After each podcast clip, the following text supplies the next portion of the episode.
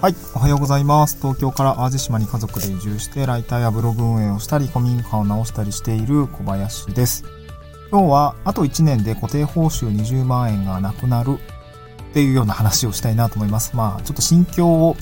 ちょっと自分のメモ用にしておこうかなと思います。ちょっと1年後聞いたら、1年前どうだったかなっていう話をちょっと、まあなんかしておきたいなと思ったので、ちょっと自分用のメモとして取っているんですけれども、今日ですね、まあこれから地域おこし協力隊3年目の契約更新をちょっとしてくる、まあしてくるというか、まあ打ち合わせをしてくるんですけども、あの、まあ、なんていうか、契約元っていうんですかね、まあ自治体が契約元になりますので、えー、まあ言うたらクライアントさんみたいな感じですね。うん、まあなんかそこまで、あの、ガチガチじゃないんだけど、まあ契約のお話をしてくるという話ですね。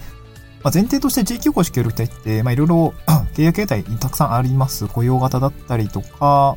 うん、まあ僕みたいに個人事業主型だったりとか、えー、なんかいろいろありますが、僕の場合は個人事業主型で、業務委託契約を結んでやりますので、で、かつ単発ですね。単発というか、まあ1年更新で一応やっていきます。まあなので、まあ、基本は多分、ま、3年間というような枠組みの中でちゃんと、まあ、全うしていく感じになると思うんですけど、まあ、中には、ま、途中で離脱、1年で辞めたりとか2年で辞めたりっていう人もたくさんいる、たくさんはあんまりいないかな。まあ、中にはいるので、ま、そんな感じですね。まあ、なので、この1年更新、まあ、なので、2回ぐらい更新があるのかな。うん。で、僕、今回2回目での最後の更新ということで、えー、望むというような感じですね。で、今の心境はどうかっていうと、まあ、固定報酬あと1年でなくなるんだなっていうのは、なんかちょっとじわりじわりとちょっと怖くなってきましたね。うん。まあ、会社辞めた時ほど怖くはない。あ会社辞める時ほどのインパクトはないにせよ、えー、やっぱ固定報酬なくなる。まあ、大きな案件が終わるっていうような感じですかね。まあなんか、うん、なんか次の仕事しっかり取ってこないといけないなっていう思いがやっぱりありますね。うん。まあ僕ももともと起業するというか、まあ個人で食っていきたいっていう思いがあって、えー、本当に個人事業主脱サラみたいな感じの、まあ、言ったらまあワンクッション置くような感じだったので、えー、まあまあ、当時の狙い通り、まあ自分で少し稼げるようになったライターをやったりとか、パワポ業をやったりとかで、まあ月5万なり8万なり、まあなんかブログの収入とかちょっと合わせたらまあ10万ぐらい行く年時もあったんですけど、まあなんか自分で10万作るみたいなところまで行けている現状がありつつ、まあでも言っても、あと10万どうすんねん問題はありますので、まあね、あの最低限なんか20万は稼ぐぐらいじゃないとちょっとしんどいなと思うんですけど、なんかあれこれこうやりながら、まあまあリソースがね、協力隊の仕事が、ああ、終わって開くとなると、うん、なんかそのリソースをどこにつ、まあちょっとね、あの、当てることで、よりいい報酬が得られやす、得られやすい場所はどこなのかっていうか、まあ、消耗せずにね、働きたいなとは思うんだけれども、まあ、どこに、うん、まあ、リソース当てていこうかなっていうのを、本当に自分でね、えー、まあ、自分、まあ、株式会社自分を、えー、経営、判断していくようなところになっていくのかなと思っていて、まあ、ワクワクは反面ありつつも、まあ、やっぱり固定報酬なくなるっていうところは非常に、まあ、ヒリヒリするっていう感じなんですかね。うん。まあでもなんか、協力隊の OB、OG を見てると、なんとかなってるのがすごいなと思いますね。うん、なんか、うん、意外と普通に暮らしていけているのかなっていうのはすごく、すごいなと思いますね。まあ僕も、僕自身もと、あの、妻と共働きなので、まあ今今すぐに収入0円になるってわけじゃないし、僕も副業やって、その延長線上にね、仕事がえー、繋がっているっていうところを考えると、まあ別に5万、10万はね、普通に稼げると思うんですけど、まあプラス10万ぐらい、生活を、うん、していくためにはお金がかかってくるということで、なんかそのあたりはすごくね、うん、まあなんか現実味を帯びてきたなっていうことで、えー、感じてます。まあ、これを聞いてくださってる方の中には、もしかしたら地域おこし協力隊に興味があるとか、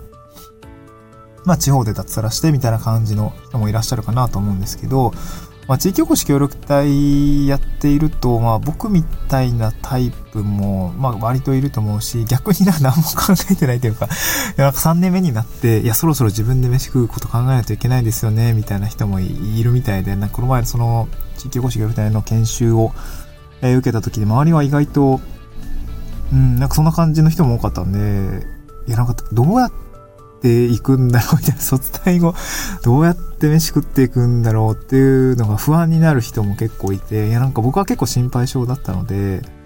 うーん、ね、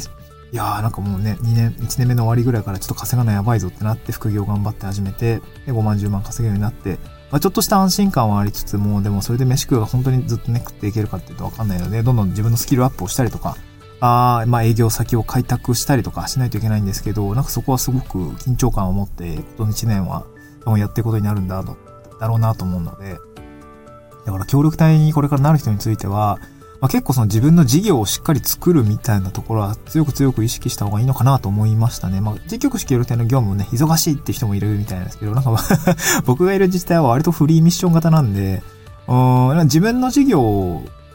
と重ね合わせることができると思うんですね。僕もライターとか、普通にメディア運営とかも、まあ、普通に協力隊の業務として居続けてるところもあるので、まあ、結構いろんな自治体だったり集落のメディアを運営したりだったりとか、イベントサイトを構築したりだったりとか、まあ、それが協力隊の仕事ですって言ったら、ああ、そうだね。確かにそうだわ。みたいな感じになったりもするので、まあ、うまく協力隊の業務を、まあ、本業ですよね。本業を自分の事業と合わせていくやっていくみたいなことができると、まあ、すごくね、やりやすくなったりもするので、まあ、その辺のコツはまた、えー、なんだろうね、話してみようかなと思うし、なんかね、5月ぐらいに、まあ、僕の自治体でも新人隊員さんが入ってくるので、まあなんか研修っぽいことをなんか僕なりにもなんか自主、自主開催みたいのを やった方がいいのかなと思うんです。まあ過去、僕の後輩に当たる協力隊員さんとか入ってきたんです結局なんか活動経費の使い方がわからんとか、活動の進め方がわからんみたいな人結構いて、うん、まあ前もって僕が、うん、まあブログに書いたりとか、えー、まあな、なんだろう、やってきたことについてシェアする機会っていうのがやっぱあった方がいいんだろうなと思ったので、で、僕自身もなんかそういう自主開催の研修とかって、え、なんか、ね、経験になりそうだし、その、あ、そうそう、これから協力隊員になる人の気持ちとか、まあ今一度ね、えー、汲み取りたいなと思ったので、うん。なんか、そういうのもいいかなと思いました。まあ、リサーチみたいなもんですかね。うん。えー、そういうのやってみたいなと思います。まあ結構、移住系のメディアで協力隊の話だったりとか、えー、移住する前の心境の、まあね、その読者の不安みたいなものを調べる機会がね、あの、ライターの業務の中でもありますので、まあそういった方たちと話して、えー、移住前の心境だったりとかあ、そういうものを聞いてみてもいいのかなと思いました。はい。ちょっと短いですけれども、ちょっと契約更新の 打ち合わせの時間が差し迫ってますので、行ってきます。また次回の収録でお会いしましょう。バイバイ。